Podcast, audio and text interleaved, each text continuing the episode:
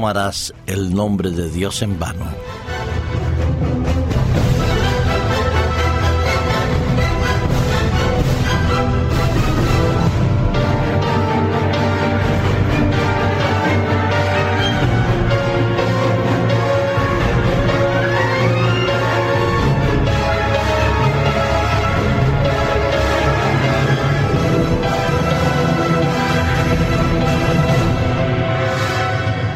Presto somos los seres humanos para lanzar comentarios, observaciones, críticas u opiniones sobre lo que los otros hacen o sobre lo que nosotros pretendemos o queremos hacer. Somos capaces de mirar hacia el firmamento y exclamar de determinada manera realidades que a veces desconocemos para poder apoyarnos, pequeñas acciones que cometemos sobre la vida, sobre nuestro planeta Tierra, sobre nuestra familia o nuestro entorno. Si hacemos un estudio sincero y profundo sobre cómo los gobernantes a través de todos los tiempos han empleado o usado el nombre de Dios para argumentar sus acciones, constataremos tristemente que han hecho todo lo contrario a lo que Dios desea que los gobernantes sean o hagan. Conocemos historias a través de los imperios de cómo unos se han hecho o han usurpado el lugar de Dios queriéndose hacer pasar por Dios, ya sea desde el punto de vista de la política o de la religión, para defender la hegemonía de su poder y preservar la identidad de su familia, de su gobierno o de su idea política, que bien sea avenida o malavenida. Nos hemos declarado algunos dictadores, y en ese plural genérico de la humanidad, argumentando que somos gobernantes por la gracia de Dios, cuando en realidad distamos mucho de estar bajo la gracia que es misericordiosa de Dios sobre cada uno de nosotros. En tiempo de elecciones, es normal que los mm, diferentes eh, grupos políticos aprovechen la oportunidad de hacer proyectos que muchas veces no se cumplirán, sabiéndolo ellos que así lo harán, que no podrán cumplirlos, pero simple y llanamente para cautivar la atención y la atención de los oyentes y de los transeúntes, aquellos que también son indecisos o a sus fieles seguidores de sus partidos políticos. Prometen y los políticos prometemos construir puentes para pasar por encima del río, aunque no haya río, porque prometemos al mismo tiempo que por ahí pasará un río, aunque sea el río de las ilusiones o el río de los desengaños. Sí, los políticos están acostumbrados a asegurar y a pedir ante los congresos, ante las poblaciones, que apoyen y aprueben los proyectos que hacen y argumentan o piden la bendición de Dios algunos sobre sus acciones. Es muy común y muy consabido ese Dios salve América cuando mandamos un ejército en supuestas misiones de paz para defender a las poblaciones y se convierten los abusos que son tan perseguidos o intentados perseguir por los tribunales de justicia o tribunales humanitarios. En nombre de Dios se hicieron las persecuciones, y religiosas como en la época de la Inquisición. En el nombre de Dios se establecen las dictaduras y en el nombre de Dios se abusan de los indefensos. Pero cuando hay en periodo de elecciones promesas para solucionar la grave crisis que estamos teniendo aquí, yo diría que los responsables de los diferentes partidos deberían pensar dos veces antes de hablar lo digo y lo expreso con todo mi respeto y mi consideración a unos y a otros. Voy a daros un ejemplo. Hace pocos días,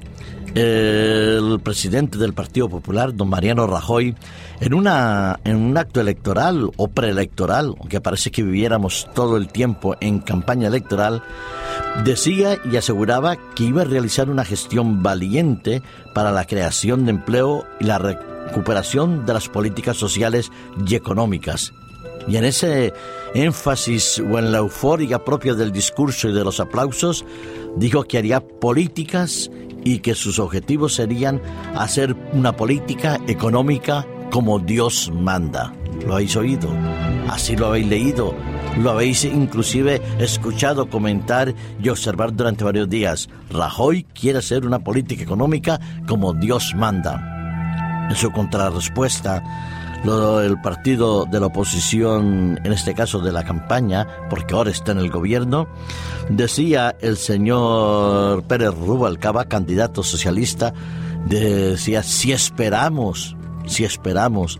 o si tenemos que esperar a que Dios nos mande indicaciones, vamos listos. Lo habéis visto, unos argumentan que en el nombre de Dios harán políticas como Dios manda, y los otros, ridiculizando o burlándose de las propuestas que se hacen, dicen si tuvemos y tuviéramos que esperar a que Dios nos mande indicaciones, vamos listo. Otro como Felipe González le decía a Rajoy que tiene que ir a hablar con Dios para saber qué tiene que hacer. Y yo les pregunto a todos ellos, y me pregunto a nosotros, ¿acaso sabemos de verdad lo que Dios manda, lo que Dios desea y lo que Dios anhela? ¿Qué nos pasaría a nosotros como sociedad, como familia, como personas, si dedicáramos un poquito de tiempo a estudiar la palabra de Dios y a reconocer en ella las instrucciones que Él nos da para que nos vaya bien a nosotros, a nuestras familias y a la sociedad.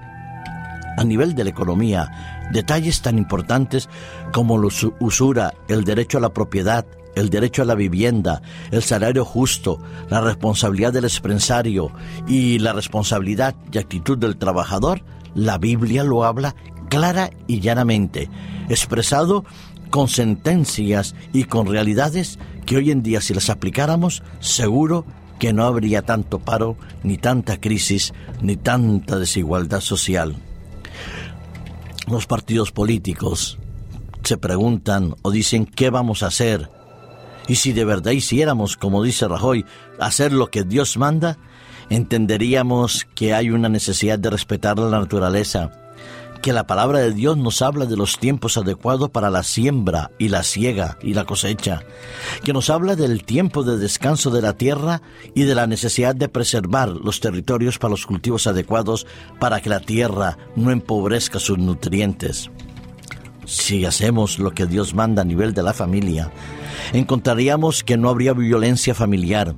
que el respeto de los esposos como de los padres y de los hijos y de aquellos que componen el núcleo familiar más amplio sería una convivencia de paz, de armonía y de felicidad. Sí, a todos, a todos, la palabra de Dios nos dice que debemos hacer también cuando se trata del respeto a Dios y el respeto al prójimo basado fundamentalmente en el amor principio. Sí, yo le diría al señor Rubalcaba y al señor Rajoy y a otros tantos que pusiéramos más atención en lo que decimos, porque en realidad, si escuchamos lo que Dios manda, nos iría bien a nosotros y a nuestras familias. No me extraña que en uno de los mandamientos de la ley de Dios, en el tercer mandamiento que está expresado, por ejemplo, en Éxodo 20, versículo 7, nos invite a no tomar el nombre de Dios en vano, porque no dará por un inocente Dios a quien toma su nombre en vano. ¿Cuántas veces tú y yo no habremos mencionado o no hemos dicho te lo prometo o te lo juro o en el nombre de Dios o Dios es testigo que y lo que estamos diciendo es falsedad, es mentira, es engaño, es prevaricación, es abuso. Sí,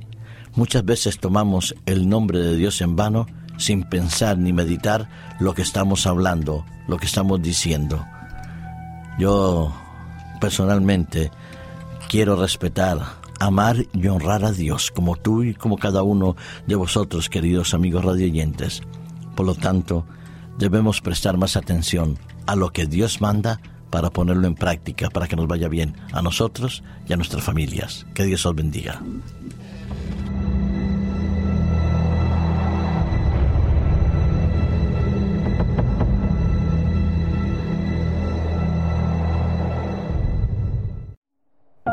Producido por hopmedia.es